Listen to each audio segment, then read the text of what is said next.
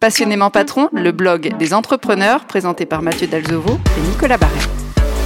Ravi de vous retrouver pour ce euh, nouveau podcast Passionnément Patron en compagnie de, Nicolas Barré avec euh, une thématique euh, aujourd'hui, les primes sur objectifs. Bonjour Nicolas. Bonjour Mathieu. Nous allons donc aborder avec vous le sujet des primes et des objectifs fixés aux collaborateurs, un sujet sur lequel vous avez souhaité nous faire un retour d'expérience. Et en préparant ce podcast, vous me disiez Nicolas qu'il n'y a pas mieux que l'instauration d'une prime pour motiver un collaborateur ou à l'inverse les démotiver. Sur ce dernier point, paraît quand même un peu étonnant. C'est vrai que ça peut paraître étonnant. Tout d'abord, il faut rappeler que dans beaucoup d'entreprises, il y a un, ce recours au versement de primes sur objectif pour motiver les collaborateurs. Ces primes viennent s'ajouter à un salaire fixe, avec des proportions entre le fixe et le variable du collaborateur qui varient selon les entreprises et le secteur d'activité. Alors quel est l'intérêt du coup euh, de ces primes sur objectif? Est-ce que c'est de mettre une carotte aux collaborateurs? Alors dit autrement, c'est en effet une manière de motiver le personnel, en tout cas de l'encourager à faire plus ou à faire mieux. Tout dépend de la nature de l'objectif. Que risque alors le, manager à proposer euh, une prime à ses collaborateurs s'ils font bien leur travail? Il faut avoir à l'esprit que pour beaucoup de collaborateurs, les primes ou les bonus hein, euh, peuvent représenter une part importante du salaire.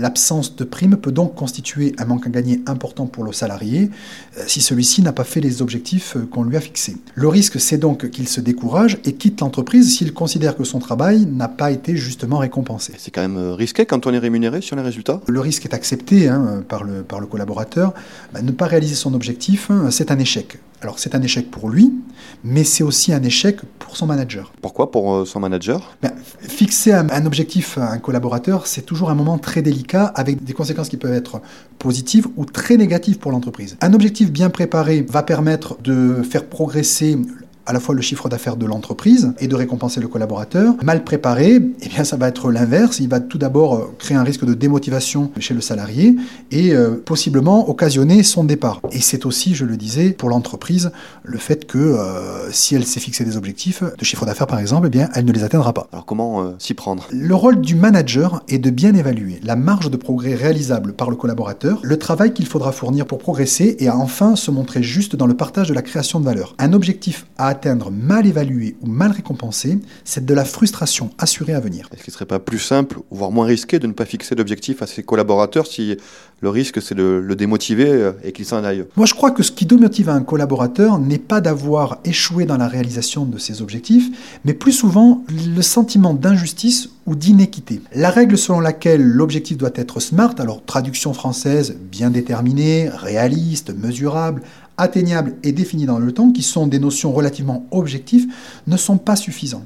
Les objectifs fixés à chaque collaborateur et les primes qui en découlent doivent être justes et équitables, ce qui pour le coup fait appel à plus de notions subjectives. Alors Nicolas, comment vous faites la différence entre juste Alors la justice, c'est par exemple considérer que les primes doivent être calculées de la même manière pour tous les collaborateurs, quel que soit leur secteur, leurs moyens ou leur expérience. L'équité est plus subtile. C'est par exemple prendre en compte qu'un commercial qui prospecte dans un département très rural, nous le disions tout à l'heure comme la Creuse, eh bien, il n'aura pas forcément les mêmes chances de succès que son collègue qui travaille à Paris. Pour obtenir une prime similaire à celle de son collègue qui travaille à Paris, notre commercial devra soit travailler beaucoup plus pour obtenir une prime équivalente, ben, soit se faire à l'idée de vendre beaucoup moins. Voilà la différence.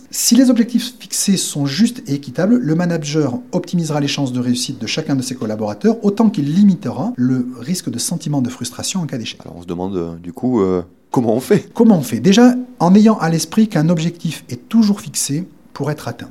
Un objectif qui n'est pas atteint, c'est une double peine, c'est un double échec. Pour l'entreprise tout d'abord qui va faire moins que ce qu'elle envisageait de faire, et ensuite pour le collaborateur qui voit sa prime lui passer sous le nez et qui pourrait très mal le vivre. Donc comment on fait? Prendre conscience de ces notions d'équité et de justice, c'est déjà prendre autant en compte l'intérêt de l'entreprise que celui du collaborateur. Et c'est déjà un très bon début. J'ai toujours eu pour habitude de demander à mes collaborateurs de me proposer leurs objectifs commerciaux pour l'année à venir et la rétribution souhaitée si les objectifs sont atteints, ainsi que de me préciser les moyens souhaités pour y parvenir. Cette négociation, cette discussion que l'on crée a pour objectif de valider ensemble le caractère réalisable de leurs objectifs et de tomber d'accord sur la rétribution si un profit est réalisé. Les collaborateurs n'avaient-ils pas tendance à minimiser leurs objectifs et à vouloir plus de primes? Non, Contrairement à ce que beaucoup euh, peuvent penser, mon rôle était plus de freiner l'optimisme de mes collaborateurs que de relever des objectifs que j'aurais pu juger parfois trop prudents. Pour euh, les propositions de primes, par exemple, les marges réalisées étant totalement transparentes, il ne pouvait pas y avoir non plus de propositions surréalistes. Je suppose que vous ne coupez pas au problème d'équité entre vos collaborateurs. Comment vous faites, vous, euh, personnellement? Des problèmes d'équité, euh, il y en a toujours. Il y a rarement de système de primes sur objectif qui ne soit pas de prime abord inéquitable entre collaborateurs d'une même entreprise.